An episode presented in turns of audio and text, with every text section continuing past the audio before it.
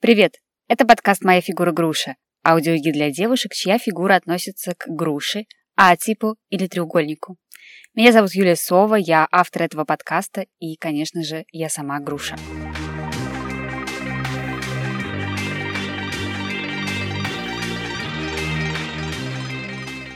Это девятый эпизод подкаста, и в нем я предлагаю поговорить о различных системах типизации нашего телосложения. На самом деле, даже в названии этого подкаста я использовала термин из плодово-ягодной классификации. Не потому, что он самый верный, а потому, что самый распространенный. И, наверное, каждая груша знает, что подкаст именно для нее благодаря этому названию. Еще, может быть, я назвала его так, потому что груша – фрукт, который всем нравится. Это очень приятно. Кроме этого, я каждый раз дополнительно упоминаю треугольник, это из геометрической классификации фигур, или еще говорю про А-тип, это уже из алфавитной.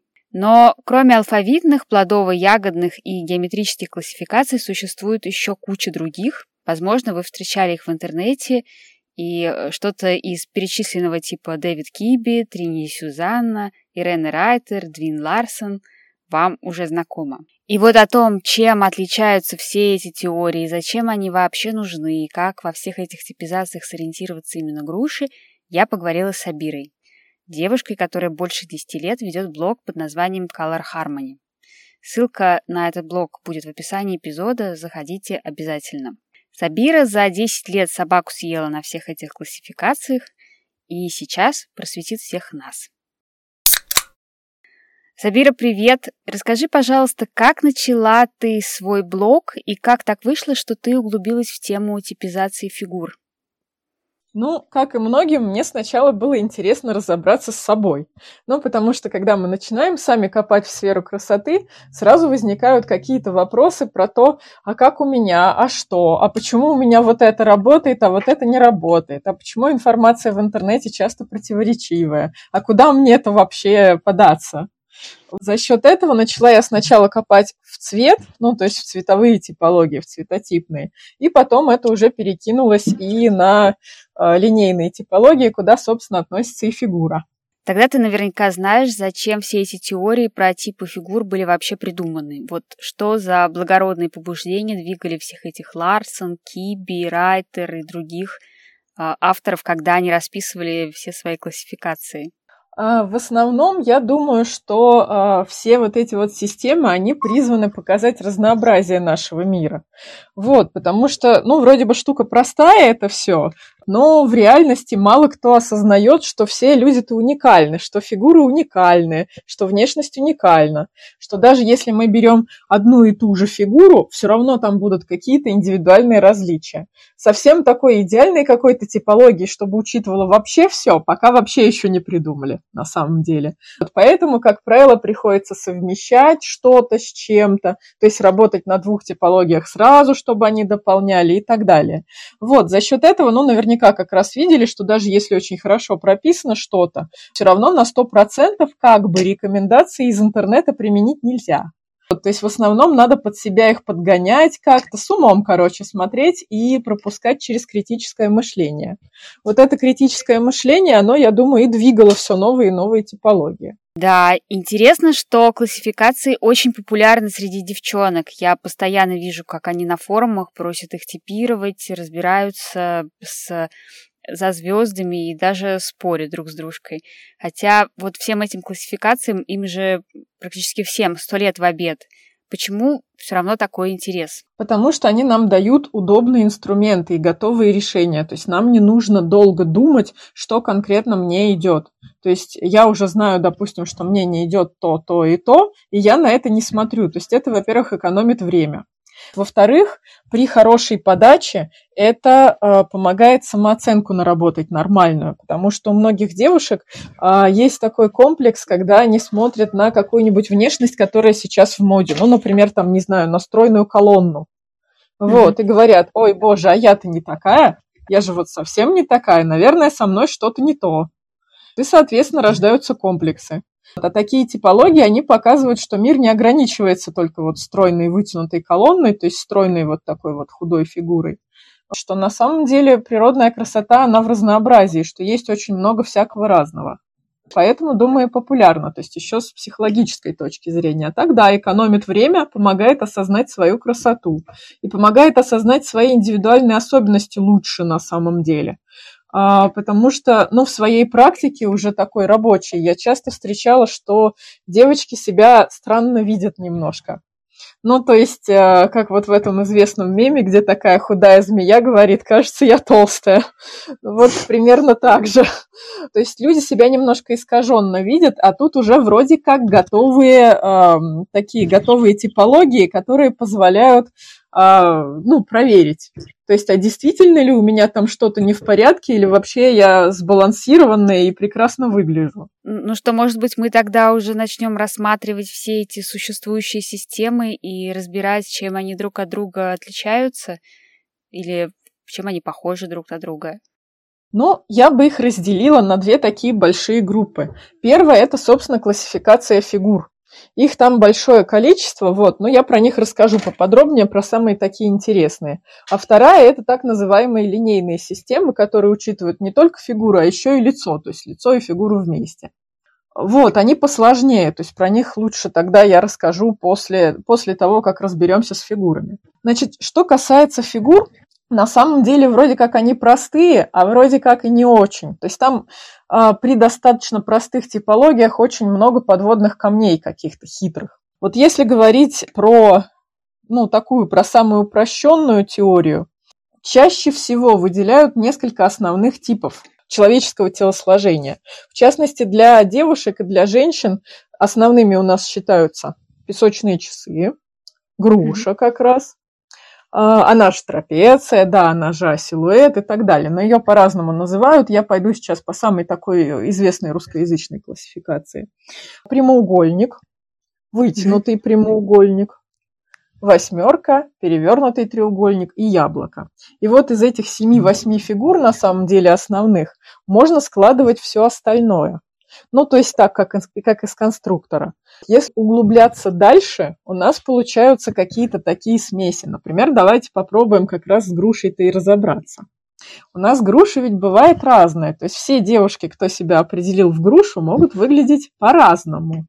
Ну, например, у кого-то очень стройное тело, и весь вес собирается в бедрах. То есть все идет тоненькое, тоненькое, тоненькое, а потом раз, и округлые бедра, и полные ноги а у кого-то вес более равномерно распределяется. То есть э, верх, конечно, тоньше все равно, но более такой, более округлый, более такая талия выражена. То есть ну, более такой какой-то, как сказать, чуть более сбалансированный у нас груша получается.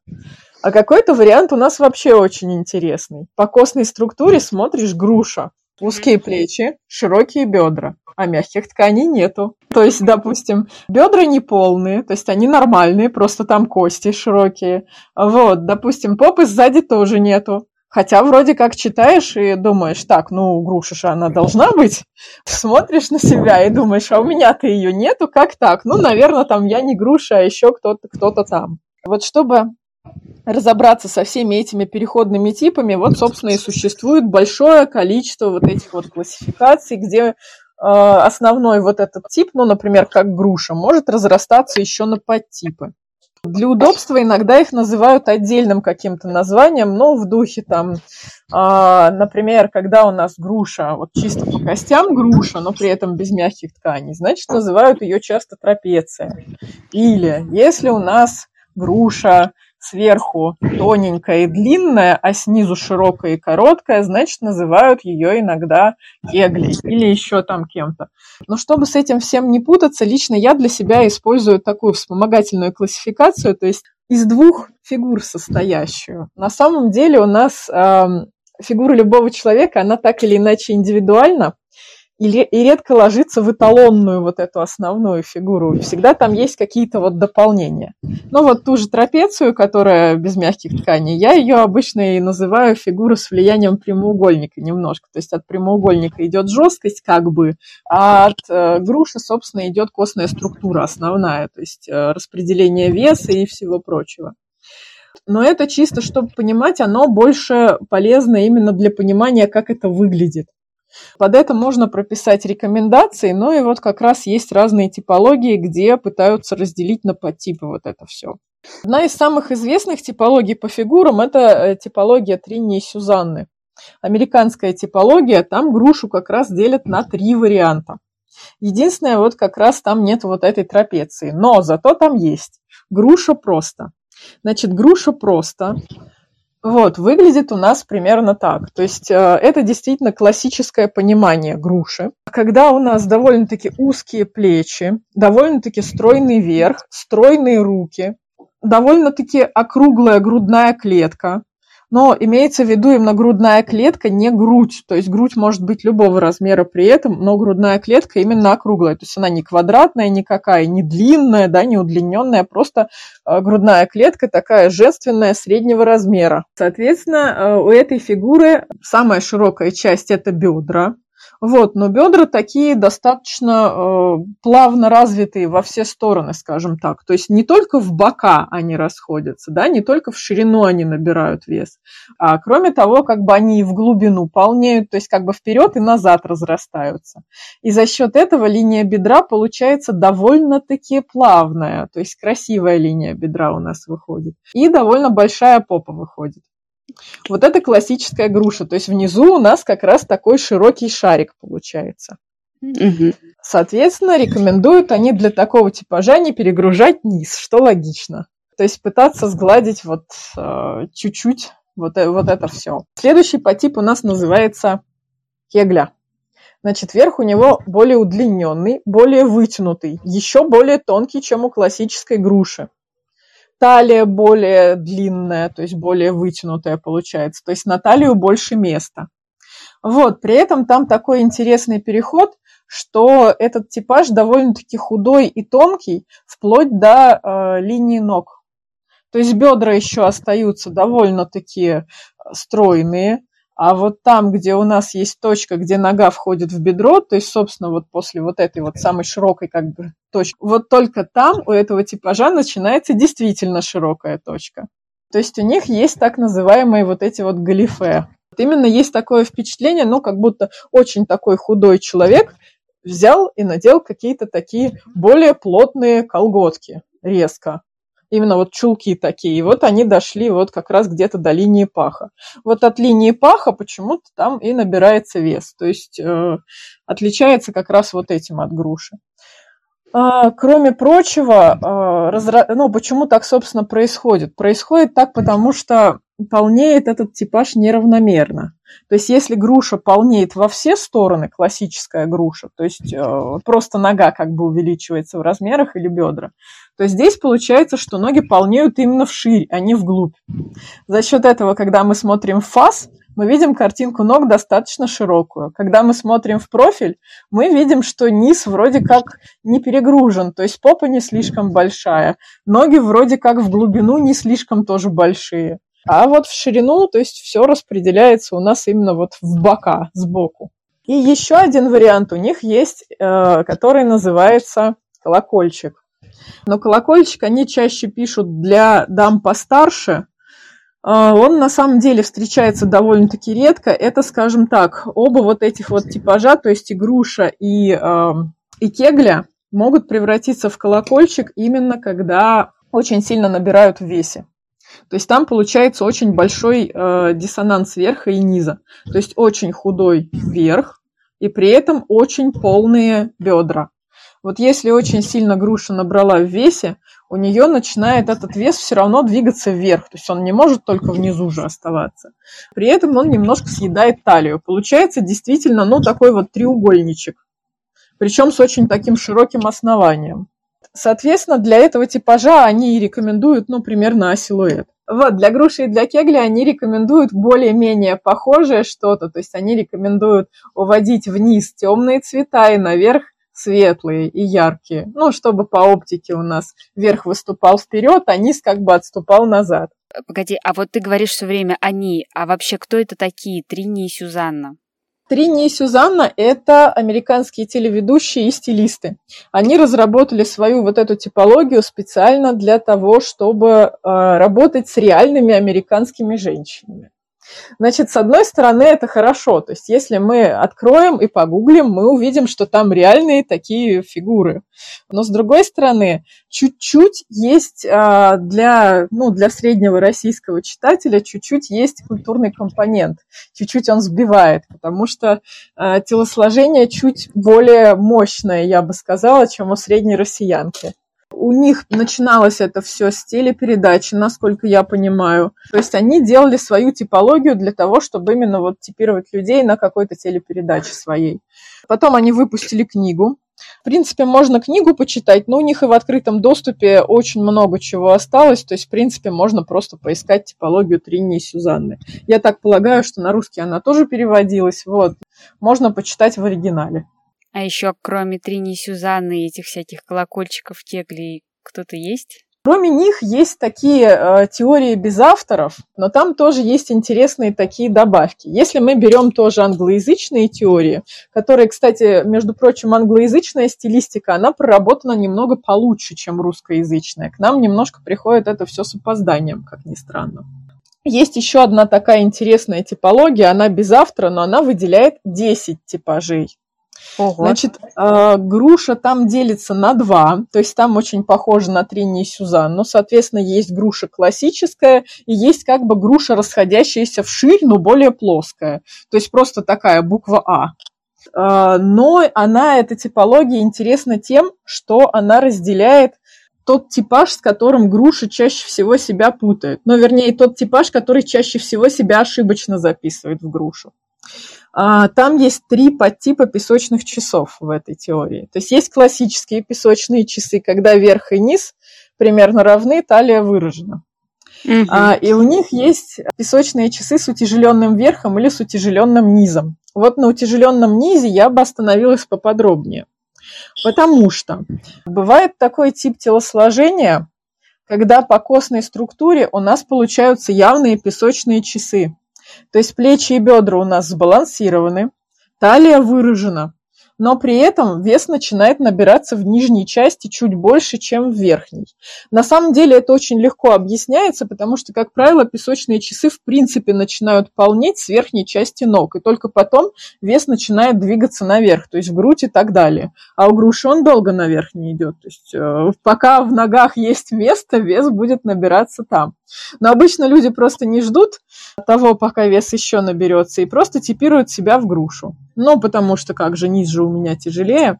Но на самом деле это не так. Потому что в основном фигура у нас определяется по костной структуре. То есть если у нас плечи примерно равны бедрам, вряд ли у нас этот человек груша. Точнее говоря, скорее всего, это не груша.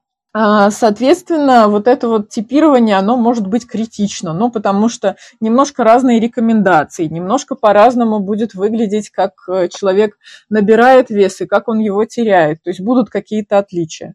Вот, соответственно, эта типология интересна тем, что она э, выделяет вот этот вот отдельный тип. Она это кто? Вот этот вот неизвестный автор? Неизвестный автор, то есть она очень распространена. Вот если брать и смотреть типологию, она у них просто как называется, там, не знаю, что-нибудь такое типа female body shapes. То есть как-то mm-hmm. так будет. В принц... А в принципе то же самое, как и в англоязычном интернете, так и в русскоязычном. В основном все ходят вокруг вот этих вот основных фигур, только называют их чуть-чуть по-разному. Ну, то есть кто-то кто их может называть алфавитом, так потому что удобнее и быстро писать. Ну, то есть А фигура груша, да, X фигура, песочные часы. Там не знаю, что еще у нас есть. V фигура, перевернутый треугольник, ну и так далее. Либо кто-то называет вот как раз э, фруктовыми названиями. Вот, либо кто-то называет смешанными всякими типологиями, либо кто-то называет геометрией, треугольник, перевернутый треугольник. Суть от этого не меняется. Тут на самом деле хоть горшком назови, хоть котиком, хоть кем.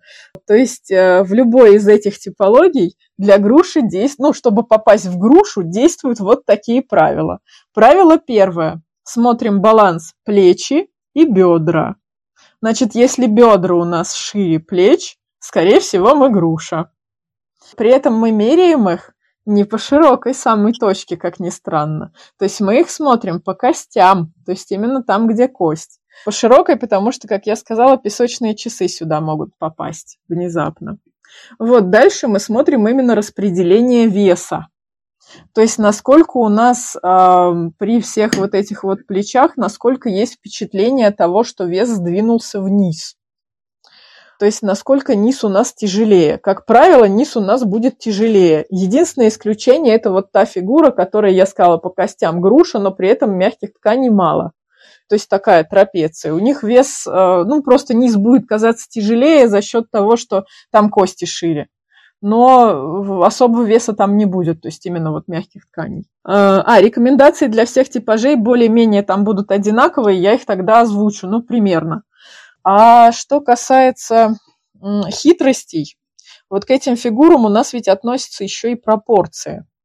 Вот за счет того, что у груши вес чуть-чуть сдвинут вниз, или ширина на самом деле сдвинута вниз, а, есть такое, ну, такой обманный оптический эффект, от которого многие девушки-груши страдают. А, значит, а, когда мы начинаем смотреть, например, то, как выглядят ноги, то есть баланс ноги и торс, когда мы начинаем смотреть, за счет того, что у груши, как правило, вес сохраняется и набирается в самой высокой части ног, то есть в бедрах, собственно, кажется, что эти самые ноги немножко короче, при прочих равных, допустим, там с песочными часами.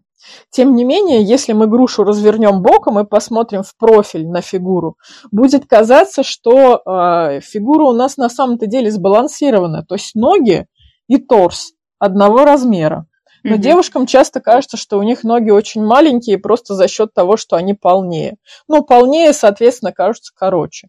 Ну и начинаются всякие ухищрения, добавление себе роста, а, хотя, в принципе, это может только добавить дисбаланс на самом деле. То есть вот с этим стоит быть поаккуратнее. Но, тем не менее, бывает и что реально у груши ноги короче, чем торс. Это вот тот вот э, вариант, как у Сюзанны, когда верх длинный, а бедра кругленькие.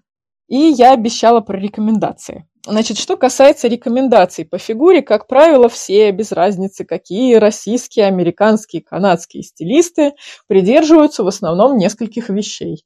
Первое – это работа с цветом. То есть, соответственно, а, поскольку считается более такой проблемной зоной а, линия бедер, Туда предлагают носить более темное, более серое. А, поскольку куда-то нужно нам добавить акценты, но считается такой красивой, изящной у груши верхняя часть, туда и стараются добавить акценты, то есть либо яркие цвета, либо какую-то детализацию, либо еще что-то. Это, в принципе, общее для всех вариантов вот, э, груш, то есть для всех оно сработает. Вот, хотя Хотя сейчас скажу крамолу, на самом деле исправлять что-то вообще в принципе можно и не исправлять. Скажем так, стилистические варианты дотянуть бедра до плеч, они важны именно вот скорее с точки зрения общепринятой стилистики. То есть сама по себе груша не считается какой-то э, дисгармоничной, какой-то там, не знаю, неправильной или что-то такое, ни в коем случае. То есть на самом деле все фигуры имеют место быть, и специально там насильно себя дотягивать до песочных часов, прямоугольников и всего прочего э, на самом деле не надо. То есть оно делается именно если самому человеку широкие бедра доставляют дискомфорт. Соответственно, тоже для всех советуют не перегружать бедра всякими обой, э, оборками, объемными карманами, наклад, э, накладным чем-то. Сумками, кстати, на бедрах тоже. То есть сумка в районе бедер, она тоже, естественно, добавляет весу бедрам. Вот, это для всех. И рекомендуют э, какие-то объемные такие аксессуары, ожерелья, шарфы и так далее наверх побольше, чтобы как бы добавить веса верху. Но опять же, как я сказала, это не обязательно. Кроме того, в принципе, широкие бедра сейчас даже в моде. Наконец-то. Еще скажу про рекомендации. Рекомендации еще добавлю такую рекомендацию, как объемные рукава и всякое такое прочее. Вот иногда бывает, читает какая-нибудь девушка груша, что идут типажу объемные рукава. Сейчас они хотя бы более-менее модные, их можно найти. А еще лет пять назад э, сразу в голове могла представиться либо только принцесса, либо мода 80-х. А, кроме того, не все их любят. Они какие-то действительно либо уж очень принцесс, принцесские, либо еще что-то. И мало того, часть груш наверняка сталкивались, что объемные рукава им не идут. Mm-hmm. Не только психологически они могут не зайти, они еще могут не идти. Вот тут как раз вот эти параметры объясняют как раз э, типологии линейные, то есть которые учитывают еще и лицо. Кроме фигуры у нас же есть еще лицо. Соответственно, прежде чем нам расширять плечи чем-то, что будет явно у лица, нам надо это лицо учесть. Но сейчас тогда пару слов я скажу, как еще можно расширить плечи без объемных рукавов, а потом расскажу уже про линейные типологии. Угу. Значит, э, если нам нужно расширить плечи, а объемные рукава нам вообще никак не заходят, что можно сделать? Во-первых, плечи у нас расширяются с помощью выреза лодочки. Потому что вырез лодочка у нас, по сути, это горизонтальная линия, которая растягивает чуть-чуть линию плеч в бока. Во-вторых, для большинства груш не столько нужно сами плечи расширить, сколько вернуть баланс веса. То есть как раз вот эти вот объемные ожерелья, объемные шарфы, они не зря рекомендуются. Вот, а плечи, пускай остаются тонкими, в принципе, они никому и никак не мешают, потому что у некоторых груш, в принципе, плечи покатые. Они не то что маленькие, они просто под углом немножко, то есть скругленные такие. Как-то их расширять не получится. То же самое, кстати, с подплечниками. Очень такой очень, кстати, странная рекомендация в плане подплечников. Она до сих пор встречается, но, опять же, она очень плохо работает на самом деле с грушами, особенно вот с этим типажом классическим, у которых скругленная линия плеч. Вот на скругленную линию плеч вообще сшить что-то с подплечниками достаточно сложно. Ну, как бы они перекошенные будут немножко. Ну и на самом деле, когда подплечники сильно выходят за линию плеча, там все равно заметно, то есть там ткань провисает, и видно, что рука-то уже давно началась, а подплечник вот он торчит как погон, то есть как бы вызывает вопросы на самом деле. То есть подплечники помогают скорее сгладить, ну, буквально там сантиметра два прибавить своим плечам, не более уже если дальше, там уже получается странновато. Но с подплечниками просто часто я видела, что люди промахиваются на самом деле, и вот получается какой-то диссонанс в итоге. Вот, и, как я обещала, тогда расскажу про линейные типологии. Значит, э, линейные типологии у нас учитывают геометрию лица и тела. Причем не в плане баланса, как фигуры, потому что фигура учитывает именно баланс. То есть фигура учитывает соотношение плеч и бедра и наличие талии. Но вытянутость еще иногда она учитывает. А вот эти линейные типологии, которые известны как типология Кибби, типология Ларсона, их еще есть некоторое количество, они учитывают именно наш типаж с точки зрения художника. То есть, э, например, если бы художник вас рисовал, наверняка он бы начинал с каких-то простых геометрических линий. И вот эти вот геометрические линии, они как раз и дают нам разгадку, почему у нас разные груши выглядят совершенно по-разному, хотя по измерениям они у нас груши. Ну, то есть по всем параметрам. Угу. Значит, а, вот представьте, что художник решил нарисовать узкие плечи и широкие бедра. Вот один художник рисует их двумя кругами. Наверху маленький круг, внизу большой.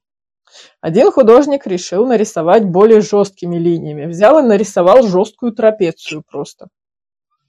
Третий художник решил нарисовать смешанными линиями. То есть наверху нарисовал прямоугольничек, такой вытянутый немножко, а внизу подрисовал кружочек. Вот все вот эти фигуры будут грушей, по сути своей а рекомендации для них должны быть разные. Вот с этим как раз и работает, в принципе, теория линий. Ну и в лице то же самое, то есть э, на самом деле, что у нас есть в лице, то есть и в фигуре. То есть если у нас э, наше тело состоит из кружочков, в лице у нас тоже будут кружочки. То есть сама форма лица будет, скорее всего, округлая. Глаза будут больше круглые, чем удлиненные. Губы будут больше круглые, чем прямые и тонкие. Там носик может быть немножко скругленный и так далее. То есть вот это все будет повторяться. Природа на самом деле любит ритм. И наш мозг тоже любит ритм. Поэтому повторение вот этих вот форм в принципе, обеспечивает такое впечатление гармонии. Вообще, первоначально вот эти вот линейные теории, они были э, придуманы для того, чтобы ввести вот эту вот э, как сказать, вот это вот повторение, то есть вот этот художественный ритм в наш костюм, чтобы глаз смотрел, радовался математической гармонии, да, и э, говорил, вот как красиво, как все сочетается, там, как линия прически повторяется в линиях вышивки. То есть первоначально оно должно было работать как раз вот так. С фигурой оно не так плотно коррелирует, вот, но оно позволяет как раз понять, почему разным грушам идет разное. То есть почему кому-то лучше лодочкой себе что-то балансировать, а кому-то лучше круглыми рукавами. Угу. И кто основывает свои системы на такой линейной типологии? Самые известные на самом деле э, Кибби и Ларсон. Это не значит, что до них никого не было. Значит, отдельно есть система Кибби. Она появилась в годах 80-х, но не выстрелила тогда. Вот, зато она выстрелила в десятых, когда все стали повально им увлекаться. Э, случилось это совершенно случайно, то есть просто кто-то на форуме на одном англоязычном откопал вот эту книжку и решил поделиться с подружками PDF-ом. Потом все стали себя радостно типировать, ну и, в общем, пошло-поехало. Потом как раз появился мистер Киби, про которого все думали, а не умер ли он спустя 30 лет. Но нет, он не умер, сказал, ай-яй-яй, убирайте PDF-ку. Вот, соответственно, Дэвид Киби до сих пор здравствует и, по-моему, даже типирует, только редко. Про его теорию сейчас тогда расскажу, еще пару слов скажу про Двин Ларсон. Двин Ларсон – это другая теория. Технически она воспринимается как теория линий, ну, ее так подают. Хотя по факту, по факту использования, она скорее как теория стилевая больше. То есть там много таких спорных моментов, которые не, не соотносятся именно с линейностью. Вот, ну и про нее я тоже расскажу тогда отдельно. Угу.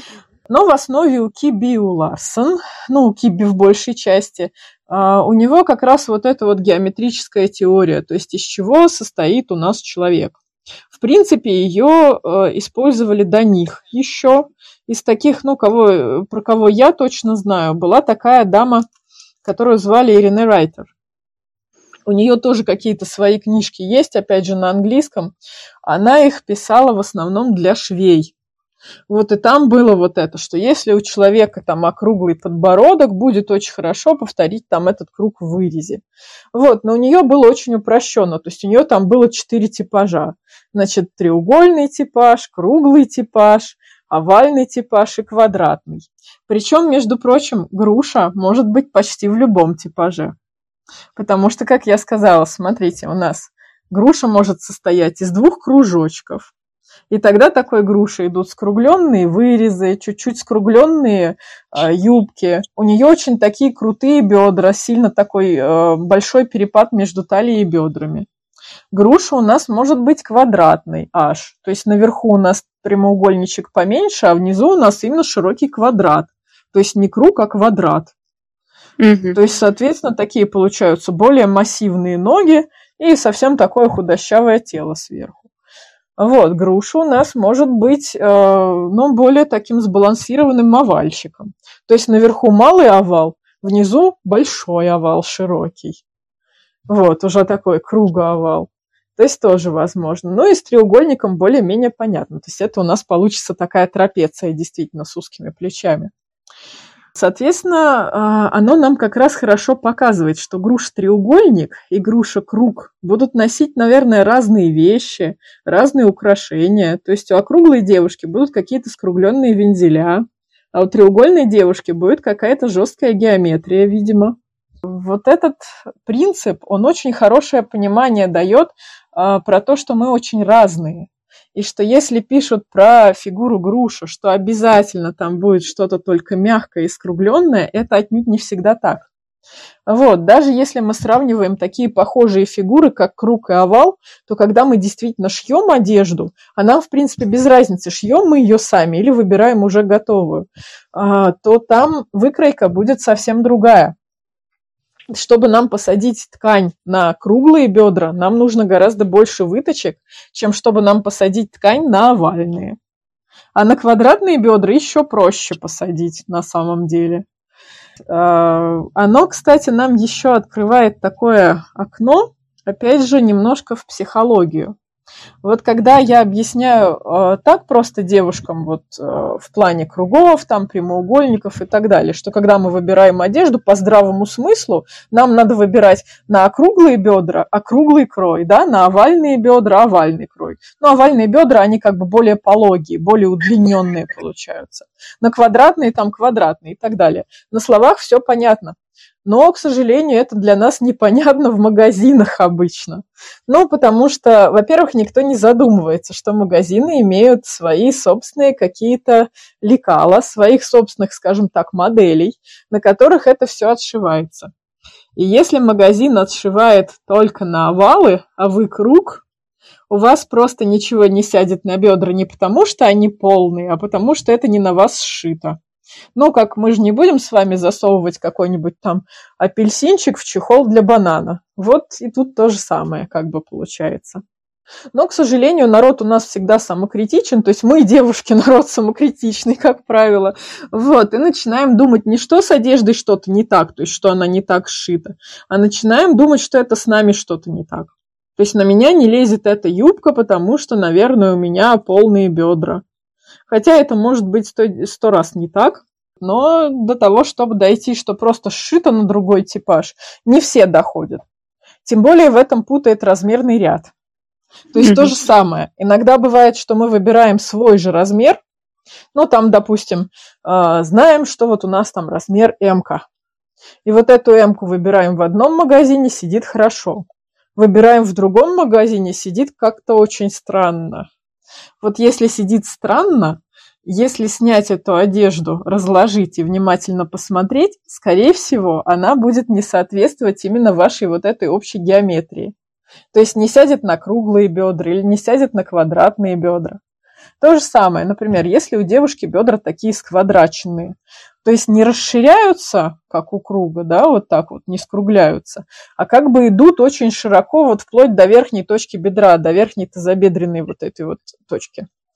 Вот. Если такой типаж попробует надеть на себя что-то скругленное с большим количеством выточек, то эти выточки начнут рваться.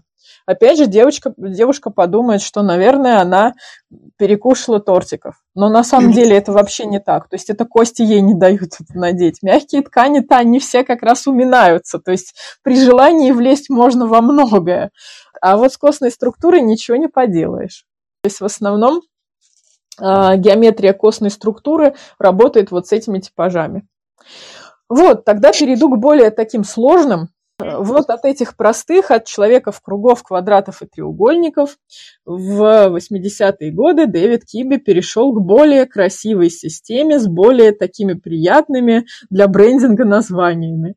Значит, все вот эти круги и овалы он решил переименовать красивыми именами в духе классик, романтик, драматик и так далее.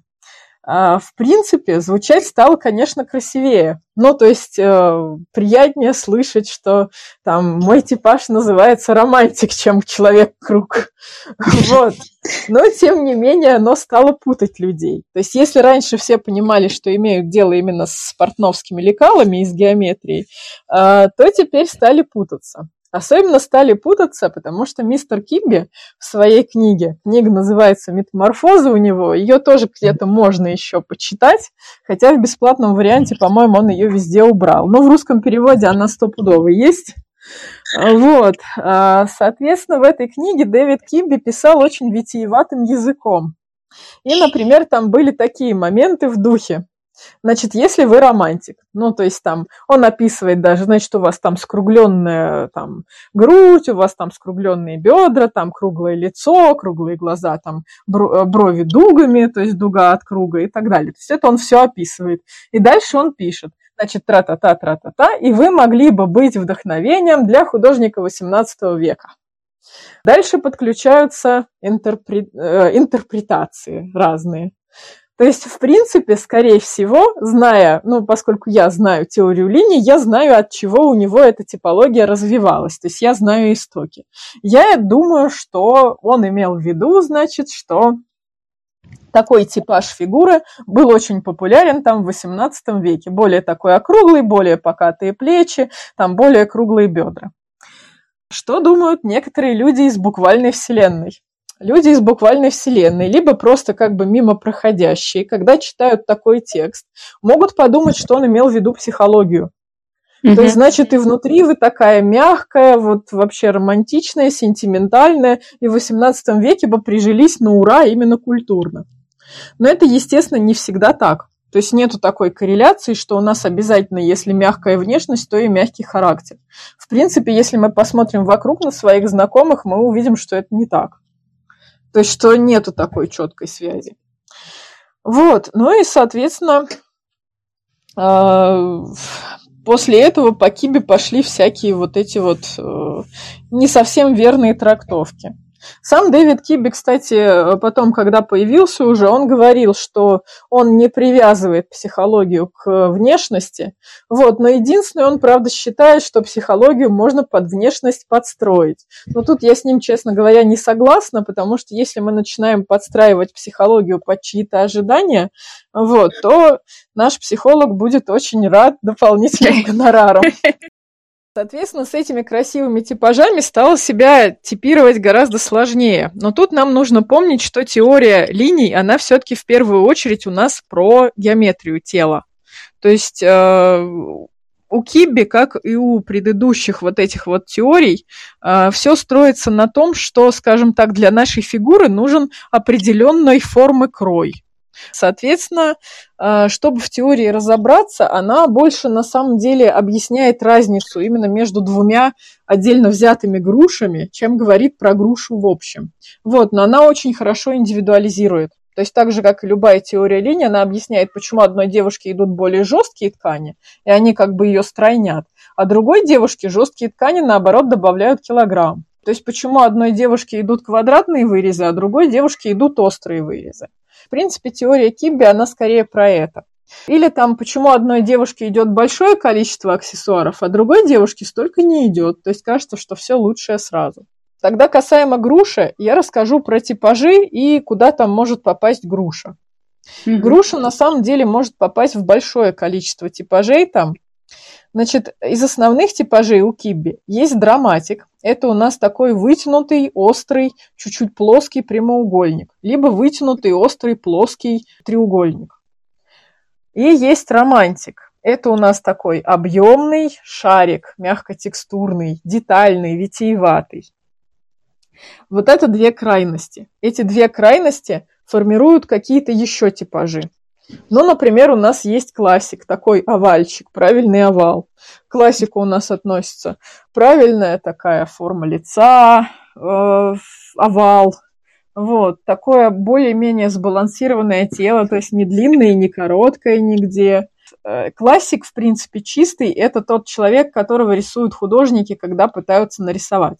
Чтобы нам, кстати, как-то представлять, как выглядят типажи вот эти, когда приходится рассказывать без картинок, я чаще всего вспоминаю диснеевских принцесс. Угу. Вот драматик, если у нас представлять принцесс, то принцессу найти сложновато, потому что обычно на такие линии любят рисовать злодеев. Вот если представить Малефисенту, это у нас будет драматик. Или если у нас представить королеву из Белоснежки, это тоже будет драматик. То есть что-то такое удлиненное, вытянутое, тонкое, острое. Из принцесс, если хочется представить, это у нас будет, э, ну, например, Мегара из Геркулеса. Она не вполне принцесса, вот, но раз уж пошли по диснеевским приятным героиням, то пусть будет она. Драматиками груши не бывают. То есть у драматика в основном бедра узкие, костная структура тонкая и расширения внизу нету. Дальше у нас крайность романтик. Вот романтик состоит из кружочков. Это не значит, что он полный отнюдь. То есть, например, если про тех же диснеевских принцесс мы будем думать, э, ну, например, Бель вполне себе может быть романтиком. То есть она такая скругленная, ей идет высокая детальность. Вот, у нее довольно круглый лоб, круглые глаза, круглые губы и скругленный нос. У нее довольно округлое тело, явно выражена талия и так далее. Значит, э, романтиками груши бывают, ну, вполне себе часто. То есть э, это вполне себе их тип. Либо романтик, либо часто с влиянием романтика. То есть, э, ну, с влиянием романтика типажи у Киби называются софт, то есть мягкий кто-то там. Потом я про них тоже отдельно расскажу. Романтик груша – это груша, состоящая из двух кружочков. Сверху маленький кружок, снизу большой кружок. Соответственно, такой девушке идут округлые вырезы, приталенность, скругленная линия бедер, то есть округлые юбки, да, округлые брюки. Главное, чтобы сел на бедра. И у них, как правило, вот проблема, чтобы сел на бедра, потому что все всегда везде провисает. То есть налезла на бедра, на талии все болтается. Если в талии нормально, то бедрами вообще там не пахло, вообще ничего не влезает. Э, то есть у них такая проблема есть. Из плюсов этого типажа э, типаж очень женственный, он самый женственный э, в этом плане, и он выдерживает очень большую детализацию.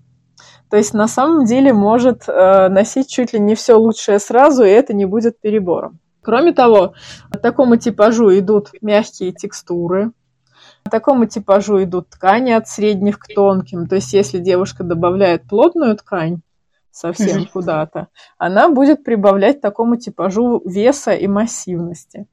А, следующие типажи по кимбе более такие сглаженные, то есть не крайности.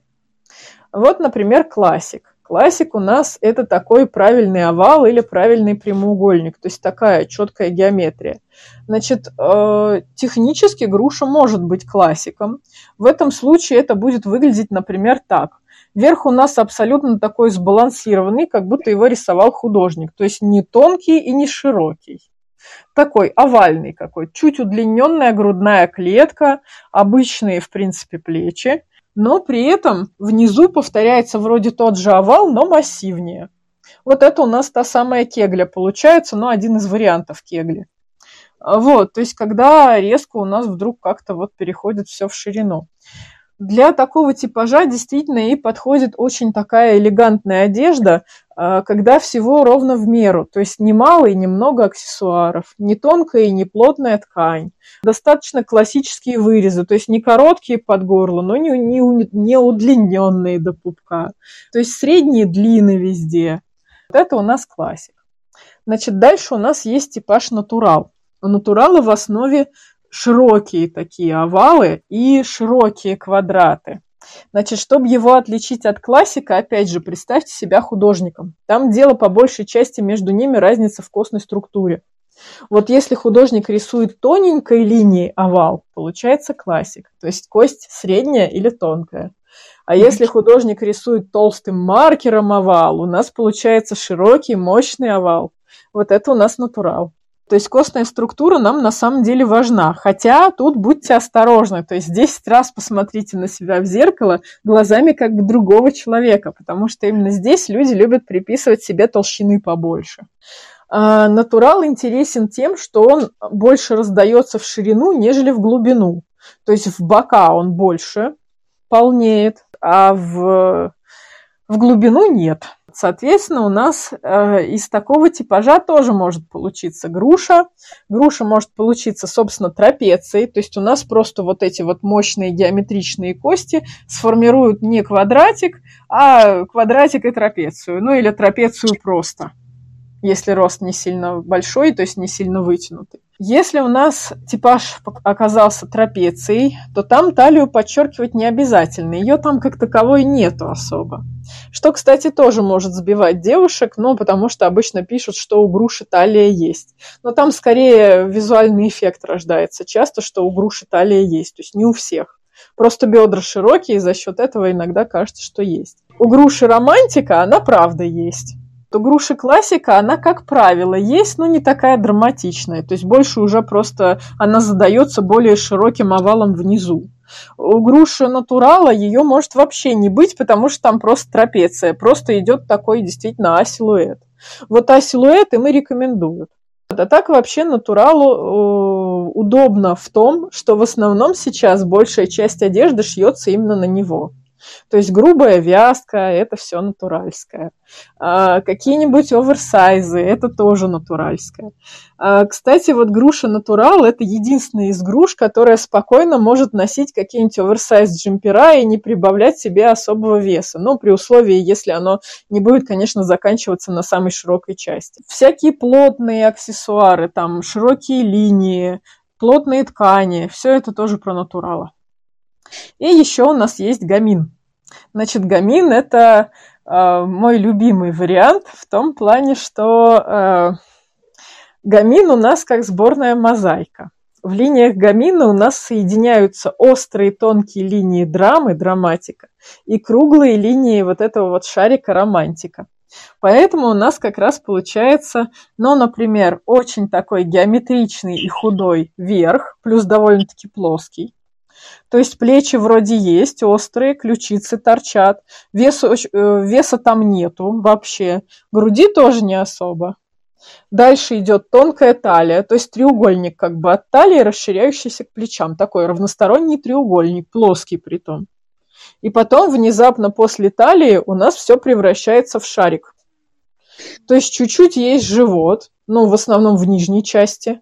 Есть бедра, причем бедра круглые в бока, и как бы назад там тоже есть все, там тоже все в порядке. И более полные ноги. И кажется, что у человека верх от одного человека, а низ от другого. Это тоже, это очень частая история для груши, и у меня есть такое впечатление, что это, наверное, чуть ли не самая частая история для груши. Больше, чем классическая из двух кругов состоящая, ну, классическая и романтическая, и больше, наверное, чем трапеция. Ну, то есть, по крайней мере, мне чаще встречалась именно вот такая вот, э, как бы, э, история про то, что из двух частей человек состоит, если у него типаж груши. То есть по кибе груши в большинстве своем будут гаминами, так? Легче, да. То есть если у вас явная такая груша, которая состоит из двух частей, то есть явно тонкий верх и низ совсем другой, вот, то очень рекомендую, да, покопать именно гаминов. Вот, больше вариаций. Вот сейчас скажу про переходные типажи. Значит, э, между каждыми вот этими чистыми типажами есть движение ближе к драме, то есть к острым линиям, и есть движение ближе к романтику. Грушам легче копать к романтику, потому что скорее все-таки груша будет, конечно, скругленная, чем вытянутая, острая и плоская.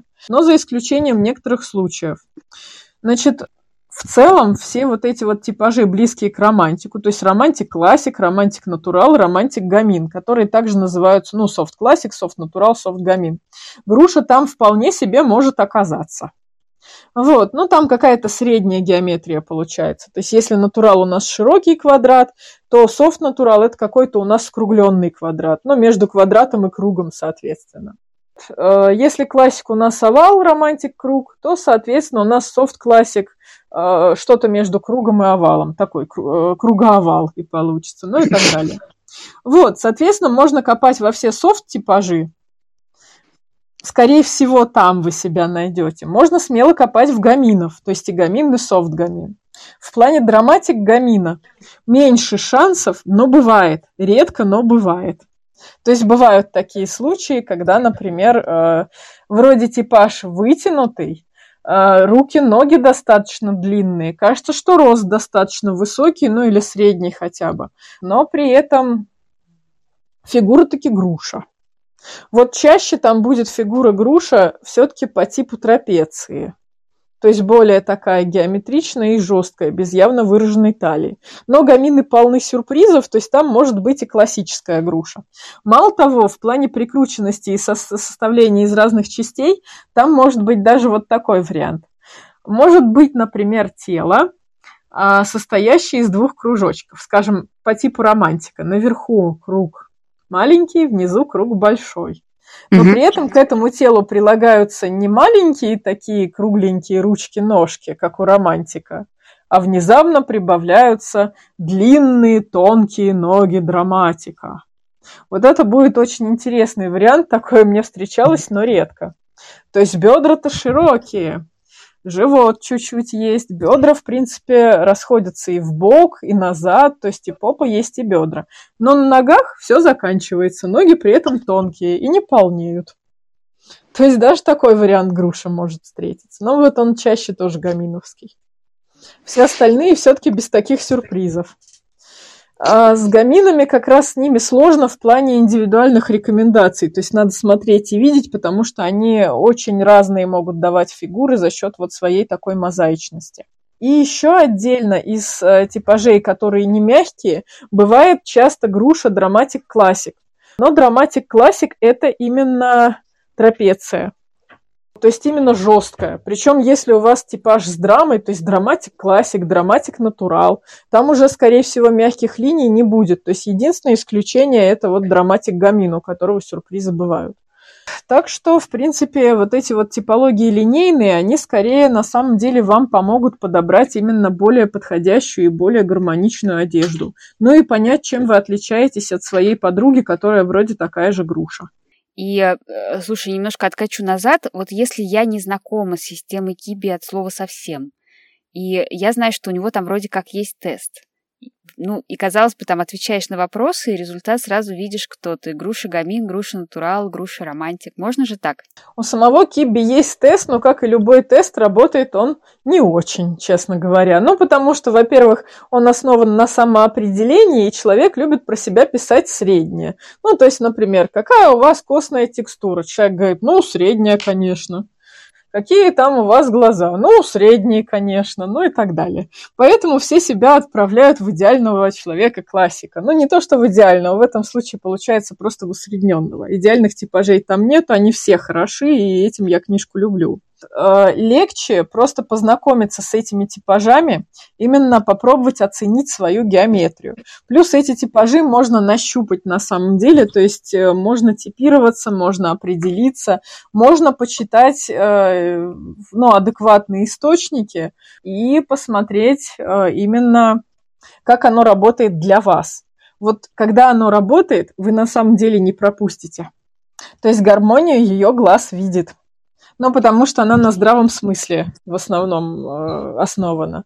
То есть, как я говорила с этим кроем, иначе на вас либо просто не влезет, либо у вас что-то где-то окажется не на месте, то есть где-то что-то будет сборить.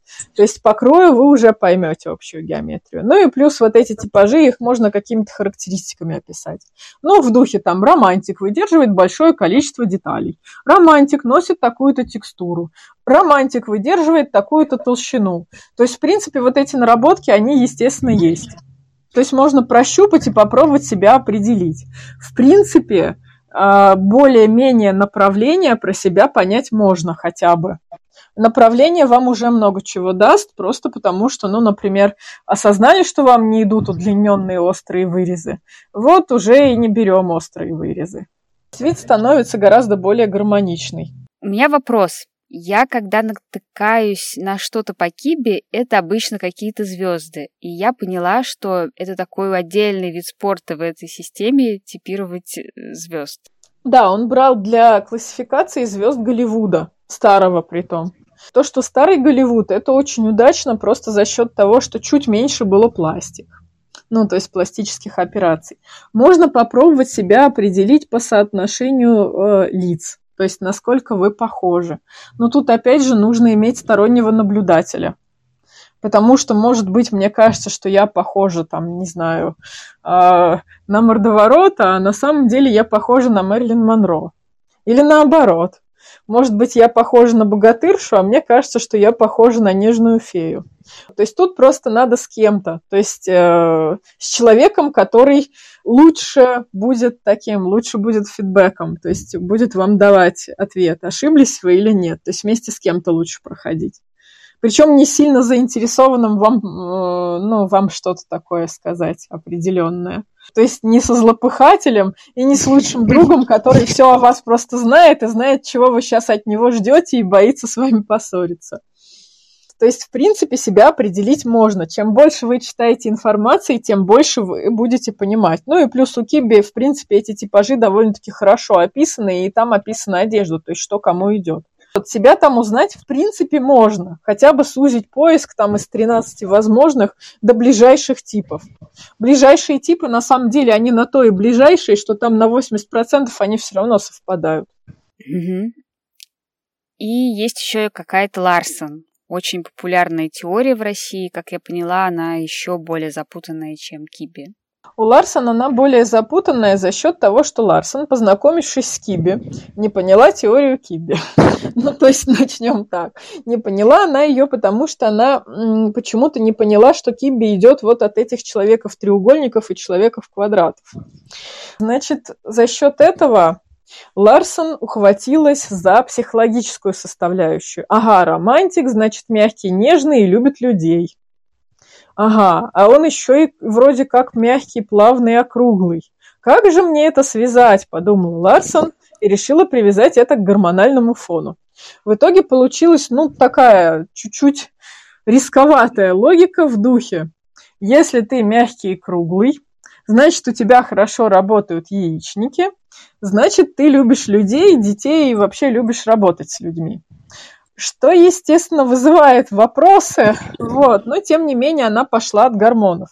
Соответственно, от Ларсон добавилась в теорию линий как бы, ну, то есть вроде как она с линиями работает, туда добавилось очень много мифов. Поскольку она взяла гормоны, у нее у каждого типажа стал определенный рост. Хотя рост на самом деле на типаж вообще не влияет. То есть нам без разницы, большой круг перед нами или маленький, это все равно круг.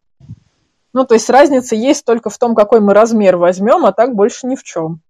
У нее добавились э, психологические какие-то особенности. Ну, то есть в духе, если я работаю с людьми, значит, во мне явно есть влияние романтика. Ну и особенно ее запутали уже ее ученики. То есть если Ларсон э, делала это адекватно, стилистически, именно стилистически, это значит, что э, не про внешность по большей части, а про то, чтобы подобрать одежду под ваш внутренний мир, то есть выразить ваш внутренний мир и ваш образ. Вот Ларсон честно и опрашивала, где вы работаете, чем вы увлекаетесь, что вы для себя считаете важным и так далее. Естественно, ее ученики уже это все не делают, они просто пытаются навязать. То есть они видят, допустим, что вы округленькая и говорят, ну, значит, вы работаете с людьми, мягкая, нежная и вообще белая мягкая кошечка. Что вызывает некоторые недовольство у части людей, естественно. Но у Ларсон из таких интересных находок она решила прорисовать типажи. То есть она все вот эти вот типажи нарисовала. Единственное, ей не удалось нарисовать классика. Почему я и думаю, что она не просекла, а просто что там это все про теорию линий. Плюс у нее основные типажи, вот эти, которые драматик, романтик, гамин и натурал, а, выглядят слегка странно. Они у нее все почти натуралы. Вот, то есть есть, есть у нее такое. Ну, то есть у нее романтик это софт натурал, натурал это просто натурал, и э, э, драматик у нее это драматик натурал, то есть тоже переход. Не знаю, почему у нее так вышло, то есть, видимо, она просто не углядела, что там в основе геометрия. Поэтому ее теория, она очень классно работает именно со стилем. То есть, если покопать именно психологическую составляющую образов, вот она и будет писать, что романтик – это мягкая такая женщина, сглаживающая э, острые углы, любящая договариваться с людьми, а, которая никогда там не агрессивно не атакует кого-то в лоб, там, умеет сдерживаться, если ей надо, и все такое прочее. А драматик, допустим, это яркая такая харизматичная женщина, которая может запросто выступать на сцене, там, не знаю, вести за собой войско и всякое такое прочее. Вот если как психологическую теорию брать, не обращая внимания на э, внешность, то тогда сработает. То есть как именно вот типология личности – а как типология форм не сработает. Ну, просто потому что мы первоначально начинаем отталкиваться от трех натуралов, а как бы из трех натуралов и одного гамина нам сложно собрать э, ну, какие-то остальные типажи. Так, э, а Ларсон тоже дает рекомендации, кому что носить, или это больше психологии? Они больше психологические получаются. Ну, то есть, например, там получается, если вы романтик, вот вам цветочки. Все. А все цветочки, как вы понимаете, это именно стилистика. То есть э, это про то, что человеку нравится что-то такое мягкое, нежное, природное. Вот, а так-то цветочки по форме бывают разные. То есть розы и лилия имеют разные лепестки. То есть у нее именно хорошая теория по стилистике. По линейности она похуже, честно говоря, вот, а так она, да, дает рекомендации. Часть из них она берет у Кибби ну, как бы не то, что копируя, а просто мы все равно с наработок каких-то делаем. Но единственное, просто у них с Киби разная база. То есть у нее кибевские рекомендации не очень-то работают. Поэтому там получается немножко такая абракадабра с ней.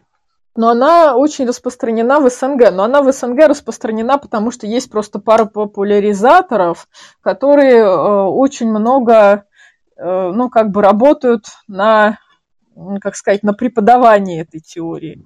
Плюс сложно ее дискредитировать, потому что э, как бы очень много туда медийных сил вложено. То есть теория именно раскрученная. Причем не самой Ларсон, она не так популярна в США, на родине этого стилиста, но она именно популярна в СНГ, то есть за счет стараний уже как бы наших с вами соотечественниц. Но есть заблуждение, что якобы Ларсон – это шаг вперед по сравнению с Киби. На самом деле нет, это 10 шагов назад. То есть там вообще не про линии, это даже вот 10 шагов назад от человека квадрата, честно говоря. Вот, но, как я сказала, как вот теория стилистическая, она работает, в принципе, неплохо. Но именно как стилистика, то есть что к вашей душе лежит. То есть у нее там логика как раз такая, да, драматик яркая и броская, а, романтик мягкая и нежная, натурал это про природу и про такой тяжелый труд. И гамин это что-то такое игривое, мультяшное. А, ну, чтобы осознать, что Ларсон слегка так ошибается, можно вспомнить, ну, лучше ошибается в том, вернее, что она ведет свое начало от Киби, что ее теория от Киби идет. У Киби, как эталонный гамин, и тут я с ним согласна, Коко Шанель. Вот представьте, попробуй, попробуйте Коко Шанель, жесткую такую женщину, по сути, очень практичную, очень своевольную для своего времени, в чем-нибудь таком мультяшненьком, мультяшненьком, веселеньком, в каких-нибудь там сережках с котиками. Если ей такое предложить, мне кажется, она бы испепелила на месте просто. Ну, то есть, но при этом, да, она выглядит как гамин. То есть она небольшого роста, у нее квадратненькое лицо, у нее при этом довольно-таки округлый нос, там круглые губы. Волосы тоже у нее кудряшками, в принципе. То есть в ней есть вот это вот столкновение жесткости и мягкости. Но при этом характер у нее совсем не такой, не, не детская любознательность. Какие бы там гормоны ни были, то есть с ней, видимо, это явно не работает. У меня такой вопрос. Например, я выяснила по Кибе, что я гамин. И расстроилась, потому что этот типаж мне вообще никак не нравится, ну вот совсем не нравится. И его представители мне кажутся дурацкими, и не хочу я носить тот крой, что мне рекомендуют. Не хочу я быть гамином, хочу быть аристократичным драматиком или классиком. Что мне делать? Может ли система что-то предложить? Или это вот какой-то такой прям вот закон?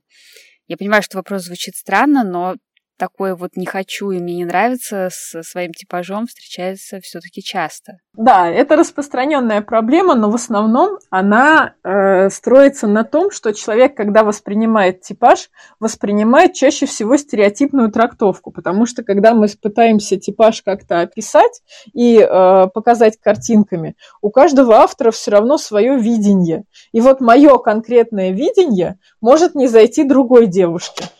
Хотя, если там я подберу все то же самое для гамина, но вот в других вещах, ей бы это зашло. Во-первых, что там важно учесть? Трактовок визуальных у типажа может быть огромное количество. То есть, опять, если мы берем тех же гаминов, э, какая-нибудь Одри Хепберн тоже гамин, ну, драматик гамин. И Твиги тоже драматик гамин. Между их стилистикой большая пропасть на самом деле. И Виктория Бекхэм еще драматик гамин. То есть еще третий какой-то вариант.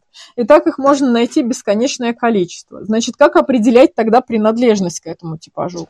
Как я сказала, у типажа есть определенные характеристики. То есть определенная геометрия, определенная ширина, там определенная детальность и так далее.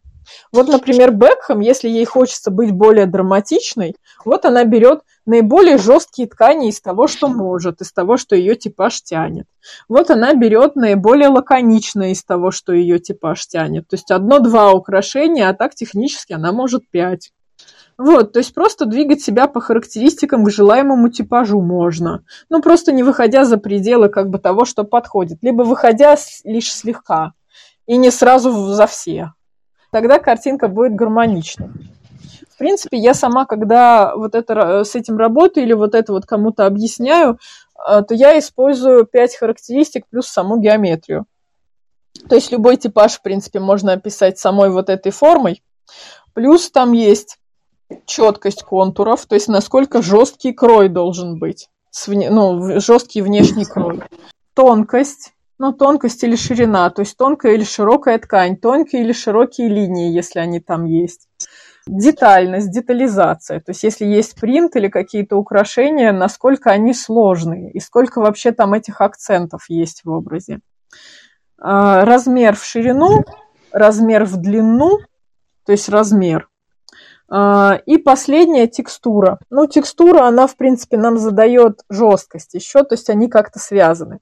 Но поскольку теория линий, честно говоря, в стилистике очень плохо проработана, э, тут иногда бывает, что не хватает каких-то наблюдений. То есть с текстурой, например, там можно еще копать, копать и копать. То есть какие-то дополнения, они уже потом появляются. Потому что сам Дэвид Кибби успокоился, он дальше уже не копает с 80-х годов, он работает на, на том, что было на разработках. А вот, Двин Ларсон уже в мир иной отошла, ученики ее копают да не туда, э, ну, то есть больше в психологию как бы. А, и в итоге в основном все работают на том, что есть, и как-то пока с теорией линий, честно говоря, стагнация небольшая. Угу. Вот. Кроме того, вот на этой волне как раз поднимается хайп в духе а, нам вообще не надо никаких типологий, потому что они нас ограничивают, давайте носить все, что угодно. В принципе, никто не запрещает носить все, что угодно, ну, потому что вот эти типологии, они просто про гармоничную картинку, чтобы глаз скользил, чтобы было ему приятно. А так-то, в принципе, можно носить все, что угодно, но просто так хайпануть. То есть, например, если я сама, как мягкий типаж, решусь надеть что-то такое жесткое и острое, я себе прибавлю так пяток десяток килограмм, и плюс, если я надену острый вырез, за счет того, что у меня, в принципе, укороченная такая грудная клетка, у меня получится такое супер декольте сразу. То есть именно такой будет хайп, то есть так, конечно, можно сделать, но мне самой так будет, наверное, некомфортно. Ну, то есть это вот такое вот ощущение, когда ты, в принципе, не знаком ни с какой классификацией, но ты смотришь, как оделась тайна или звезда, и думаешь, ну, вроде нормальное вечернее платье, и она вроде нормальная, но они вместе никак не монтируются. Что-то здесь не так. Это вот про это. Да, да, да, это про это абсолютно. То есть э, в параллельных вселенных существует девушка и платье. То есть платье отдельно с украшениями хорошо, и девушка тоже отдельно вполне себе красивая и симпатичная. Но в платье сразу она какая-то странная становится. То есть проще, какая-то разбалансированная и так далее. В принципе, неподходящая вот эта вот одежда в плане линейности, она просто подчеркивает диссонанс, а то иногда бывает, что она его рисует.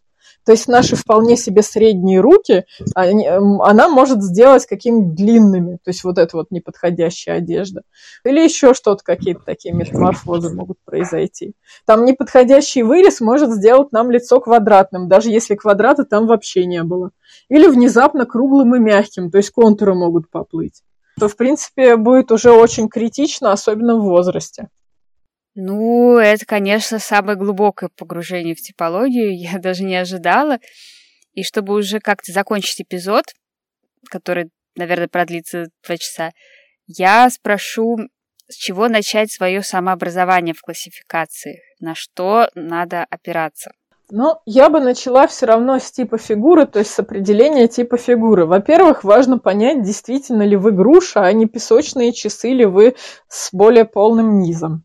То есть проверить соотношение плеч и бедер э, и проверить, э, ну, насколько вообще вот этот вот выраженный дисбаланс. У груши всегда будет низ явно тяжелее. У песочных часов, даже если по объему он тяжелее, ну, как бы больше, он не всегда кажется тяжелее, прям уж заметно, за счет более широких плеч. Когда вы самоопределяетесь, Самое, в принципе, плохое, что вы можете сделать, это взять метр на самом деле и там, не знаю, рулетку и начать ею обмеряться. Потому что фигура, она называется у стилистов еще не зря горизонтальные пропорции. То есть это такая плоская двумерная картинка. А, вот, например, вы можете быть вообще не грушей, а вполне себе песочными часами, только с попой, уходящей вглубь. То есть попа есть у вас, а груди нету. И там плечи довольно-таки сбалансированные при этом всем, но попа перетягивает на себя вот э, сантиметры. Вы грушей при этом не станете, потому что когда мы смотрим на фас на такую фигуру, кажется, что бедра и плечи сбалансированы, то есть они одной ширины. То, что там сзади попы, это уже важно тому, кто вам юбку будет шить или штаны, а для фигуры это не важно. А, кроме того, после того, как вы определились, все-таки груши или песочные часы, можно посмотреть, какая вы груша, и исходя из этого, что вам пойдет и не пойдет из стандартных рекомендаций. То есть, если вы полностью округлая груша, такая по типу романтиков, скорее всего, вам практически все пойдет из того, что обычно груши советуют. А вот если вы жесткая такая трапеция, то есть, в принципе, а, достаточно тонкий верх, да и низ не то, чтобы сильно толстый, то есть без каких-то там, не знаю, особых мягкостей. Вот, то есть просто именно бедра у вас шире сами по себе, то есть костяк шире внизу. С вашей жесткостью линий, скорее всего, вряд ли вам подойдут какие-нибудь оборочки на груди, принцессинские рукавчики, вот, и что-то в таком духе. То есть там уже смотрите, э, когда вы ищете рекомендации для вашей фигуры, откидывайте те, которые противоречат вашей геометрии тела. То есть, если вы видите, что вы сами по себе жесткая такая, рельефная, мягких тканей мало, вот, а в рекомендациях вы там видите какие-нибудь мягкие валанчики, вот, скорее всего, эти мягкие валанчики вам не подойдут. Но можете попробовать, чтобы посмотреть, как это смотрится. Но скорее это будет именно посмотреть, как не надо. А дальше как раз, если уже захочется копать глубже, дальше уже можно переходить к этим теориям линий. Ну, соответственно, к Кибе идти за пониманием того, какие вырезы идут, сколько деталей идет, какие текстуры идут, а к Ларсон идти вот за психологией скорее. То есть, что при этом я хочу выразить. То есть, в таком порядке скорее их надо исследовать. Это был девятый эпизод подкаста «Моя фигура груша». Надеюсь, что вы дослушали его до конца и узнали о себе и своем телосложении чуточку больше. Пишите свои вопросы, комментарии, ставьте оценки на той платформе, где слушаете подкаст, или не ставьте и не пишите, но мне будет приятно, если вы все-таки что-то и как-то дадите обратную связь. Чуть попозже в нашем комьюнити я выложу расшифровку этой увлекательной беседы на случай, если кто-то любит больше читать, а не слушать. И, конечно же, я рекомендую подписаться на блог Сабиры Color Harmony – как вы могли убедиться, в типологиях она разбирается круче вообще всех. Ссылку на ее блог я оставлю в описании этого эпизода. На этом девятый эпизод подкаста я объявляю закрытым. До новых интересных встреч. Пока.